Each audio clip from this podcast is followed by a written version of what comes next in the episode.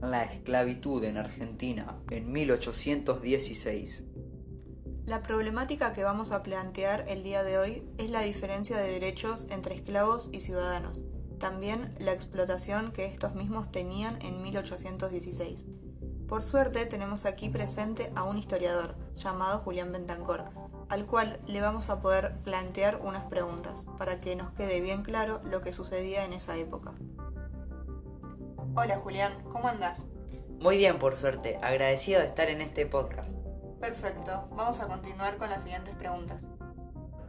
¿Qué sentido le dan a la palabra libertad los hombres, mujeres y niños de esa época? Para ellos, la palabra libertad significaba poder ser dueños de su propia vida, dejar de ser explotados a actividades que les obligaban a hacer.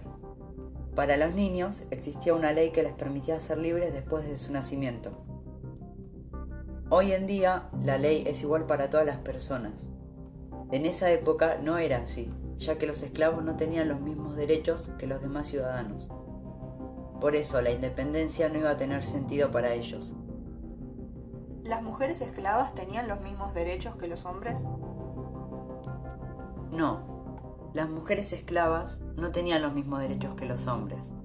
Era muy complicado que las mujeres esclavas sean libres en esa época, ya que su única manera era pagando su libertad.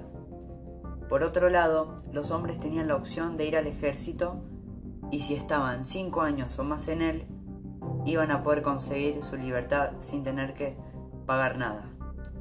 Lamentablemente la esclavitud perduró por muchos años más en nuestro país.